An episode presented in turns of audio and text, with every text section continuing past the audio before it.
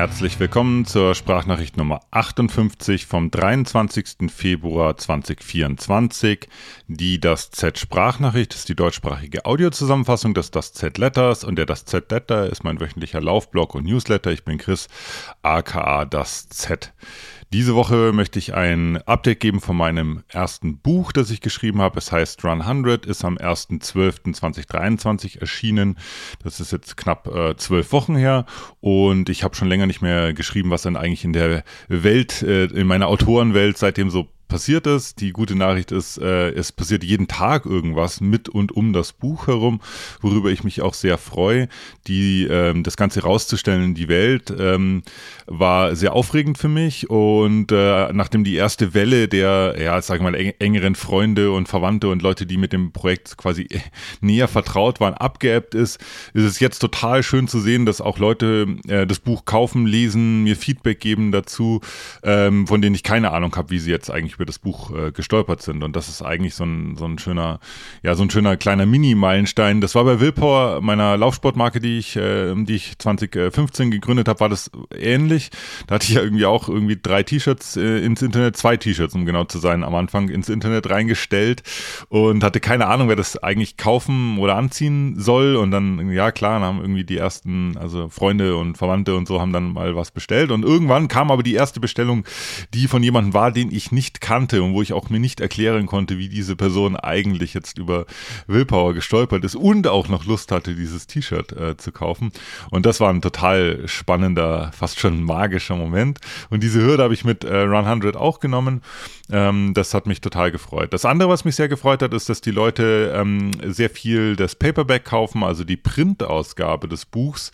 Ich selber bin zwar äh, Verfechter von Hörbüchern. Ich ähm, habe die letzten Jahre, Jahrzehnte fast schon äh, wenn ich Bücher gelesen in Anführungszeichen habe, waren das, habe ich das, habe ich eigentlich immer als Hörbücher äh, gehört und ähm, mag auch E-Books total gern, weil ich die Technologie dahinter gut finde. Das ist super niederschwellig, ist super cool, sieht auf allen Endgeräten immer toll aus. Also es ist einfach ein tolles Format. Ähm, und trotzdem habe ich mich dabei, ähm, dass ich äh, Printbücher irgendwie romantisiere und es auch total oft vorkommt, dass ich ein Buch schon als als E-Book oder als äh, Audiobook ähm, gehört oder gelesen habe und mir dann trotzdem nochmal eine Printausgabe davon hole, einfach nur ums äh, ums zu haben. Und ähm, ja, genau. Und so scheint es vielen da draußen auch zu gehen. Also äh, E-Books verkaufen sich auch, äh, Audiobook es noch nicht. Mal gucken, ist auch so ein Projekt, das mir so im Hinterkopf rumgeistert. Wer weiß, vielleicht nehme ich das irgendwann auch mal im, in Angriff, zumindest es zu planen oder sich zu überlegen, wie sowas aussehen könnte. Aber die meisten Leute kaufen tatsächlich das, äh, äh, das, das, das Paperback. Das ist tatsächlich sehr schön. Äh, ebenfalls News von der Front. Ich bin jetzt bei Kapitel 49 bei der Übersetzung. Das heißt, ich habe es nicht chronologisch gemacht, aber von, ich glaube, 54 Kapiteln sind es, äh, habe ich 49 jetzt ins Deutsche übersetzt. Ein paar musste ich ein zweites Mal übersetzen, einfach weil sich so ein bisschen mein, mein, ja, mein Stil da auch geändert hat. Da haben so die allerersten Gehversuche der Übersetzungen haben dann nicht mehr so gut funktioniert. Deswegen musste ich da nochmal ran. Äh, aber ich bin wirklich jetzt schon sozusagen fast auf der ähm, äh, auf der Zielgeraden mit diesen Übersetzungen. Und ähm, genau, und äh, parallel dazu laufen auch schon Planungen und Vorbereitungen, wann, wo, wie äh, denn auch so eine deutsche Version von Run 100 dann das Licht der Welt erblicken könnte und sollte. Ja, das ist das, was ich zu sagen habe. Andere haben auch was zu sagen. Äh, das möchte ich jetzt nicht vorlesen, weil es irgendwie so ein bisschen komisch ist. Ich fühle mich dabei komisch, wenn ich das vorlese. Ich fühle mich sogar ein bisschen komisch, wenn ich es wenn lese, wenn es jemand schreibt. Aber ich habe eine ganze Menge Reviews und Testimonials äh, bekommen, also so quasi Feedbacks von, äh, von Leserinnen und Lesern, aber auch ja, von, von Leuten, die vielleicht so ein bisschen bekannter sind, anderen Autoren und Podcastern, Podcasterinnen. Also geht quer durchs Beet. Ich habe das in das Z-Letter äh, zusammengefasst. Da könnt ihr euch da gerne gerne selber äh, rein reinklicken. Für mich ist es immer so ein, eine spannende. Also ich finde es natürlich inhaltlich finde ich spannend. Genau. Also ich lese mir das durch und finde es toll, was Leute dann sozusagen in diesem Buch, also in Run 100 ähm, entdecken und wie sie es beschreiben. Ähm, aber die, ähm, wenn es lobende Worte gibt, dann ähm, tue ich mich immer so ein bisschen schwer, das anzunehmen. Das liegt aber eher zu meiner Person begründet ich, also es ist nicht so, dass ich irgendwie in, hier in Selbstzweifeln versink und irgendwie das gar nicht, ähm, ja, also äh, selbst überhaupt gar nicht dran glaubt, dass ich äh, ein, ein, halbwegs cooles Buch geschrieben habe. Das, das tue ich schon, aber äh, es ist dann trotzdem nochmal was anderes, das, äh, das zu lesen und das zu hören von, äh, von anderen Menschen. Und meistens lese ich es mir so durch, sozusagen mit dem kognitiven äh, Auge oder mit der kognitiven Gehirnhälfte, nehme quasi das inhaltlich zur Kenntnis und versuche es aber emotional bei mir gar nicht so, so ranzulassen. Ist vielleicht auch eine Strategie, die gar nicht schlecht ist, wenn es dann irgendwann mal vielleicht auch schlechte Reviews äh, geben wird. Ähm, bisher war das noch nicht der Fall, aber es ist ja durchaus, beziehungsweise es liegt in der Natur der Sache. Es steht auch an meinem Whiteboard, ähm, not everyone will like your book. Also nicht jedem, nicht jedem wird dein Buch gefallen. Das, das ist einfach so. Wir nehmen Bücher total unterschiedlich wahr und auch, keine Ahnung, äh, vom Winde verweht. Der eine findet es super, der andere findet es furchtbar. Also auch totale Klassiker äh, äh, ernten teilweise harsche Kritik.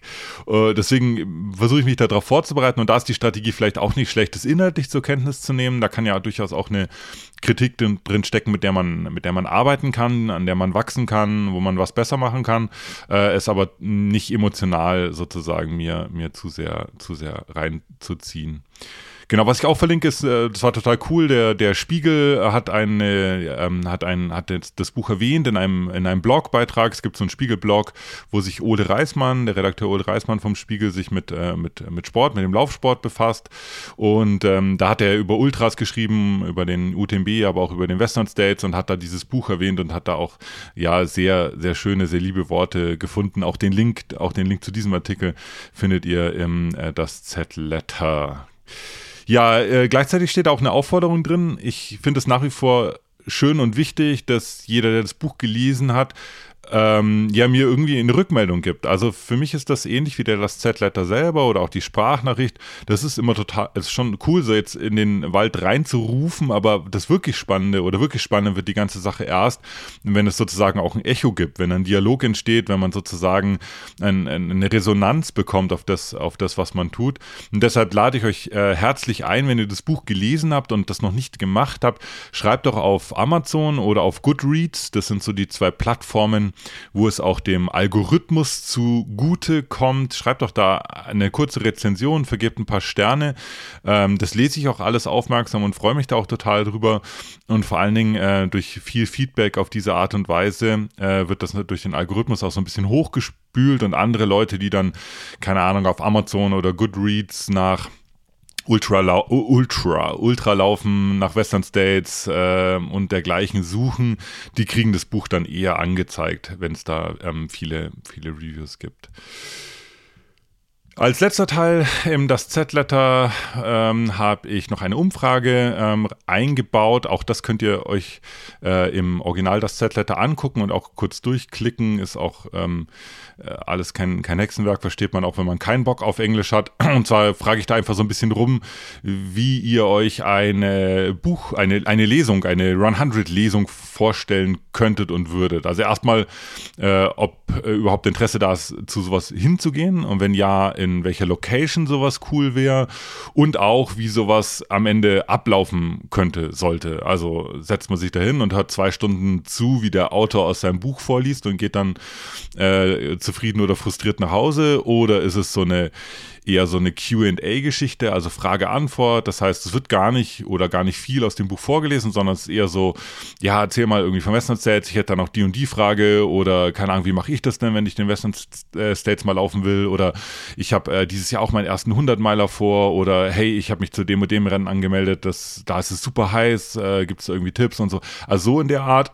oder was natürlich auch geht, dass man könnte das total formlos auch machen, indem man halt einfach sagt, ja, keine Ahnung, also der, der Autor, der Autor äh, ich habe mal, hab mal gelernt, dass es ähm, auffällig und gefährlich, wenn Leute von sich in der dritten Person sprechen. Also der Autor und das Publikum kommen halt zusammen, ganz äh, formlos und quatschen einfach. Also auch sowas wäre natürlich denkbar. Da steht dann zwar Run 100 drüber, aber Letztendlich geht es quasi einfach nur um, um, so einen ganz freien, lockeren Austausch. Wie gesagt, es ist eine Umfrage. Ihr merkt schon, worauf das abzielt. Ich mache mir natürlich auch Gedanken, ob ich Run 100 so ein bisschen äh, auf die Straße bringen, also so auch persönlich in die Welt raus, raustrage. Es ist nicht, dass ich meine Zeit als Musiker vermisse und Lust habe, in einem Tourbus wieder äh, zu sitzen. Das wird auch sicherlich anders ablaufen, als es zu meiner Bandzeit der Fall war. Aber ähm, jetzt die Frage wurde halt ein paar Mal an mich herangetragen. Ich finde die Idee Idee im Prinzip auch nicht schlecht, will es aber nicht machen, nur weil man es halt macht, sondern ich will es machen, dass es, äh, dass es Sinn macht und dass es auch sozusagen für die, für die äh, Besucherinnen und Besucher von so einer Veranstaltung Sinn macht und für die Leserinnen und Leser des Buches Sinn macht. Und deswegen habe ich da einfach so eine kleine, kleine Umfrage gestartet und ja, bin gespannt, was da, was da am Ende bei rauskommt. Ja, in der Rubrik Everything Not Running stürze ich mich auf ein Thema aus meiner Musikerzeit. Das ist wieder mal ein klassisches Do as I say, not as I did. Also äh, ich erzähle euch jetzt, wie man es richtig macht, aber macht es nicht so, wie es ich gemacht habe, sondern so nach dem Motto, ich weise euch jetzt auf Fehler hin, die ich selber alle gemacht habe.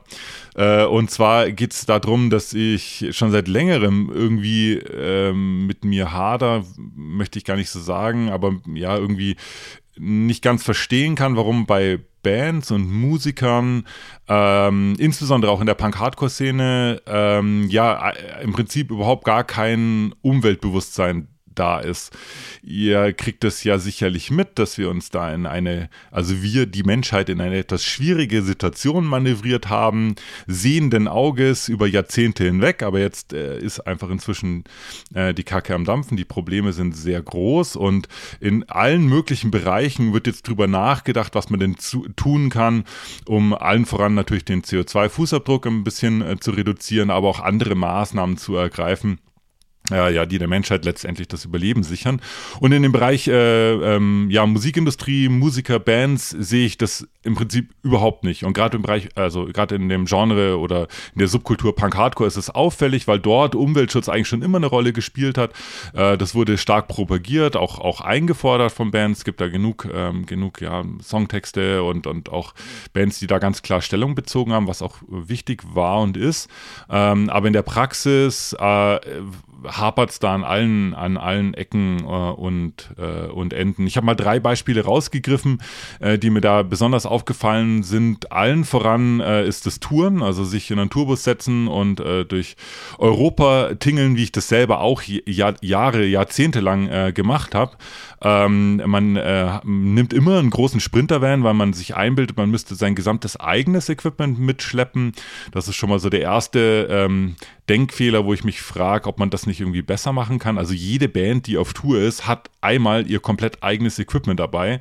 Das ist bei allen Bands meistens auch noch sehr ähnliches Zeug, mal abgesehen von den, von den Instrumenten, die natürlich sehr individuell sind und jetzt vielleicht so ein Pedalboard, also so Effekte oder wie auch immer, aber ansonsten die, die großen Teile, also die, die äh, Verstärker und die Boxen und dergleichen, das verwenden eigentlich fast alle Bands so das gleiche Zeug und trotzdem fahren es alle separat äh, äh, durch Europa in einem großen Sprintervan mit sechs, sieben Leuten äh, noch mit drin. Ähm, dreimal im Jahr ist da eine Tour, irgendwie 10, 14, 20 Tage am Stück. Und dazu kommen noch fast jedes Wochenende, das irgendwie voll ist. Und die Distanzen, die gefahren werden, sind locker mal 800 und 900 Kilometer. Das ist keine Seltenheit. Auch sogenannte Overnight Drives, wo man äh, quasi durch die Nacht durchfährt, um am nächsten Tag dann rechtzeitig an der nächsten Location zu sein, sind keine Seltenheit. Ähm, wenn man die Fähre nach England erwischen muss beispielsweise oder dergleichen. Also da werden wirklich Zehntausende Kilometer runtergerissen von so einer Band äh, im Jahr, was natürlich einen immensen ähm, ökologischen Fußabdruck hinterlässt, CO2-Fußabdruck in dem Fall hauptsächlich. Äh, und das Ganze äh, um äh, an einem Dienstagabend in Berlin äh, in einem kleinen Club vor, keine Ahnung, 70, 80 Leuten auf der Bühne zu stehen. Also ich will das nicht kleinreden, die 70, 80 Leute, die freuen sich darüber, dass die Band kommt, nur ist es so, dass viele Bands, da meine ich jetzt insbesondere die äh, viele amerikanische Bands, zwei, drei, viermal im Jahr diesen, diesen Venue abklappern. Also die kommen ständig auf Tour, viel mehr als es jetzt für den Fan irgendwie wichtig oder notwendig wäre, ähm, äh, die, die, seine Lieblingsband zu sehen äh, und reißen diese Kilometer halt einfach mehrere Male im Jahr runter, um exakt das gleiche zu reproduzieren. Zum gleichen Album wird da getourt, die Setlist ist völlig identisch, der Club ist gleich, die gleichen Leute kommen und da fragt man sich dann schon, ob das dann äh, tatsächlich, äh, tatsächlich sein muss. Bei Ami-Bands kommt natürlich noch hinzu, dass die natürlich noch ihre ihre äh, Langstreckenflüge dazu noch ähm, ähm, ja, buchen müssen, um hierher zu kommen. Da beschleicht mich manchmal schon so der Gedanke, naja, also ein, zwei Touren weniger im Jahr würden es auch tun oder was viele Bands ja eh noch on top machen, ja, dann kommst du halt im Juni, äh, von Juni bis August, nimmst die komplette Festivalsaison mit, dann hat dich eh jeder gesehen, der dich irgendwie cool finden könnte äh, und brauchst vielleicht nicht noch on top eine, eine Clubtour, wo du dann irgendwie noch vor 20, 30, 40 Leuten äh, äh, spielst, dann am Dienstagabend in Bonn. Das zweite, der zweite Bereich, der äh, fast genauso äh, dramatisch ist, was den ökologischen Fußabdruck betrifft, ist, äh, ist Bandmerch, Merchandise, also T-Shirts. Ähm, jeder weiß, dass man als Musiker oder als Band heutzutage im Prinzip kein Geld mehr verdienen kann. Also mit Plattenverkäufen geht das schon lange nicht mehr.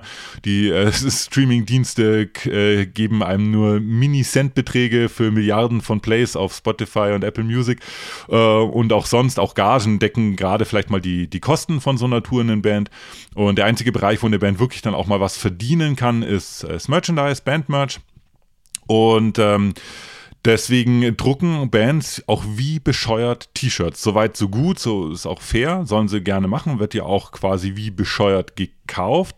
Was mich aber wundert ist, dass seit 20, 30, 40 Jahren ganz konsequent auf die billigsten Baumwolllappen mit den schlechtesten, die unter den schlechtesten Arbeitsbedingungen äh, hergestellt wurden, äh, mit dem fiesesten äh, ökologischen Fußabdruck äh, ähm, gedruckt wird, äh, das äh, nur um 5 Euro, um es nochmal 5 Euro günstiger zu kriegen. Es gibt super, super schöne ähm, Rohlinge, super schöne T-Shirts am Markt, wo man für ein bisschen mehr Geld ein Shirt kriegt, das, das ein super, eine super CO2-Bilanz hat, ähm, das unter fairen Bedingungen produziert wurde, aber Bands und ähm, Labels machen das genauso und auch mer große Merchandise-Vertriebe äh, machen das auch so. Man geht ganz konsequent nur auf Masse und nicht auf Qualität. Also anstatt zu sagen, hey, wir machen das Shirt 5 Euro teurer oder von mir aus auch 10 Euro teurer, äh, hält man sich und liefern dafür entsprechende Qualität, äh, hält man sich wirklich ganz verbissen an diesen Discountpreisen fest. Also da werden Shirts zu Preisen rausgefeuert, ähm, die, die, die quasi ja so Primark-Level quasi schon, äh, schon haben. Und das kann ich wirklich überhaupt nicht nachvollziehen. Ich weiß, dass jeder Fan auch bereit wäre, ein bisschen mehr für das Shirt zu bezahlen, vor allen Dingen, wenn die Qualität dann auch stimmt. Und ein hochwertiges Shirt, äh, das äußert sich nicht nur ähm, durch einen besseren ökologischen Fußabdruck und durch äh, die Herstellung unter äh, ähm, ja, menschenwürdigen Bedingungen, sondern meistens auch tatsächlich die Textilqualität besser. Und dann hast du eben nicht das Problem, dass so ein Bandshirt nach irgendwie fünf Waschgängen völlig verzogen ist, dass man es überhaupt nicht mehr anziehen kann und sich der Druck ablöst, sondern hast du tatsächlich auch ein, ein Qualitätsding, wo man halt sagt, ja, okay, das bringt halt auch auch den, den Fans halt was, bei denen sich die T-Shirts bis unter die Decke stapeln. Also wenn du auf jeder Tour von deiner Lieblingsband irgendwie ein Shirt kaufst und hast halt irgendwie deine fünf Lieblingsbands, dann hast du in, am Ende vom Jahr hast du halt einfach, keine Ahnung, 50, 60 neue Shirts in deinem Schrank. Und das machst du zehn Jahre, dann explodiert einfach dein, äh, dein, dein Schrank und das ist einfach alles überhaupt nicht, nicht nachhaltig und nicht schlau und nicht gut durchdacht. Und ich glaube, das, das könnte man als Band oder müsste man vielleicht sogar als Band und als Label und vor allem auch als Merchandise äh, Vertrieb, die ja auch Tonnen von diesen, von diesen T-Shirts einfach um die Welt verschippern, müsste man einfach mal aufbrechen oder, oder, oder, oder äh, neu denken. Der dritte Bereich tut ein bisschen weh, der ist aber leider auch nicht zu vernachlässigen. Äh, und zwar geht es dabei um die äh, Tonträgerherstellung. Äh, also es werden noch CDs gepresst, also ich war selber überrascht, ich habe mir die aktuellen Zahlen angeguckt, wird nach wie vor, wenn CDs gepresst und, äh, oh, und auch gekauft offensichtlich äh, und auch das, ja, der Vinylmarkt, also, also Schallplatten, Vinylschallplatten boomt total. Ähm, das heißt, die Leute kaufen auch nach wie vor physische Tonträger, obwohl das Anhören meistens digital stattfindet. Über Streamingdienste werden trotzdem diese physischen Tonträger noch gekauft und egal wie viel Kunst da drin steckt oder wie viel Sammlerwert oder wie viel auch, sage ich mal, persönliche Affinität äh, zu diesen haptischen Produkten, am Ende ist es einfach krasser Plastikmüll. Also eine CD-Pressung oder auch eine Vinylpressung, das ist von A bis Z einfach nur Plastik. Und egal, wie lieb äh, ihr eure ähm, Platten- oder CD-Sammlung habt oder wie, wie sehr ihr die schätzt und ob ihr jeden Tag eure Platten rausnehmt und poliert und äh, pflegt und hegt und was weiß ich was, irgendwann werden diese Sachen alle auf der Müllkippe enden. Das ist einfach der Gang der Dinge. Oder, oder jemand schmeißt es in den Wald, wenn er eure Wohnung entrümpelt, nachdem ihr ähm, das Zeitliche gesegnet habt. Also es ist einfach Plastikmüll, der erstmal dann da ist, der ist in der Welt und irgendwann wird er auch diese Welt ja auf die eine oder andere Art und Weise äh, verschmutzen und belasten. Äh, das wird dabei überhaupt nicht mitgedacht, sondern es wird nach wie vor wie bescheuert einfach äh, Vinyl oder auch CDs, aber hauptsächlich jetzt auch Vinyl als Sammlerstücke hergestellt. Da kommt ein und dasselbe Album, kommt dann irgendwie in sechs verschiedenen Farben und in acht verschiedenen Covern raus und die Leute kaufen es. Also die Leute kaufen wie bescheuert äh, diese Musik auf physischen Tonträgern, obwohl sie es selber fast ausschließlich nur auf, auf Streaming-Diensten äh, anhören. Das heißt, viele LPs gehen dann original verpackt, die da wird nicht mehr das Zellophan entfernt, gehen die halt ins Regal und sind sozusagen als Sammlerstücke dann dort Teil der, der Musiksammlung, aber angehört äh, wird, wird das Ganze natürlich dann bei den meisten Leuten ähm, auch, auch digital. Ich will da auch den, den Sammlerinnen und Sammlern will ich da gar keinen Vorwurf machen, das ist, das ist total legitim und man will ja auch sozusagen diese, diese Kunst und diese Wertigkeit, die in einem Album drinsteckt, Musik, die will man ja auf irgendeine Art und Weise auch, ja, also wertschätzen und auch zelebrieren. Ich frage mich aber, das sind zwei Fragen, die ich mir stelle. Erstens, warum schaffen es Bands und, und, und Labels äh, nicht, andere Sammler-Items ähnlich hoch zu Jazzen wie Vinyl jetzt wieder ein Comeback genossen hat. Also kann man nicht etwas anderes tun, was ein bisschen nachhaltiger ist, dass Fans kaufen und sammeln können und horten können und ihre, ihre ja, Dedication und ihr Fantum damit ausdrücken können, muss es denn tatsächlich Plastikmüll sein? Äh, und das andere ist, ist einfach die reine, äh, die reine Herstellung von den Tonträgern. Ich bin mir hundertprozentig sicher, dass man Vinyl und auch CDs ein bisschen grüner produzieren kann, als es jetzt, jetzt gerade der, der, der Fall ist. Also bin ich mir total sicher. Also Vinylschallplatten selber ähm, gibt es ja auch noch nicht so lange. Davor war das ja Shellac hieß es, glaube ich, es wurde auf ein anderes Material, war auch nicht nachhaltig und auch war auch nicht belastbar, ist sofort zerbrochen. Also es, aber die Grundidee ist, es gibt bestimmt eine Möglichkeit, ähm, diese Produkte auch anders herzustellen, dass sie eben nicht Berge von, äh, von, von Plastikschrott sind am Ende. Ja, ähm, ein relativ langer ähm, Everything Not Running Rant schon fast wie immer, also ich, es ist leicht, mit dem Finger auf andere zu zeigen. Ich selber habe das ähm, jahrzehntelang auch ganz genauso gemacht und zwar von der Seite des, äh, von der Seite des Musikers, also aus Bandsicht und habe aus Seite sozusagen der Person, des Personenkreises, die es steuern hätten können. Auch als Plattenlabel habe ich selber keine Ahnung, wie viele Tonnen Plastikschrott in die Welt reingestellt und deswegen ist es jetzt, äh, soll das jetzt eher als, als Anregung verstanden werden, da irgendwie mal eine Diskussion drüber anzufangen und jetzt weniger als Fingerpointing und als Schuldzuweisungen, weil wie gesagt, ich habe mich da selber auch nicht, nicht gerade mit, mit Ruhm bekleckert. Ja, das war's von der Sprachnachricht diese Woche und auch vom Das Z-Letter. Vielen Dank fürs Mitlesen und Reinhören. Nächste Woche äh, gibt es eine große, eine sehr wichtige, sehr große Ankündigung rund um den Das Z-Letter. Da arbeite ich jetzt schon äh, eine ganze Weile dran und freue mich da total, total drauf. Es äh, ist kurz vor dem Jubiläum, kurz vor dem Einjährigen äh, vom Das Z-Letter und da, genau, da gibt es eine, eine große, eine Big Breaking News, die ich dann nächste Woche mit euch teilen werde. Selbstverständlich auch hier in der Sprachnachricht. Bis dahin macht's gut, schönes Wochenende und bis bald.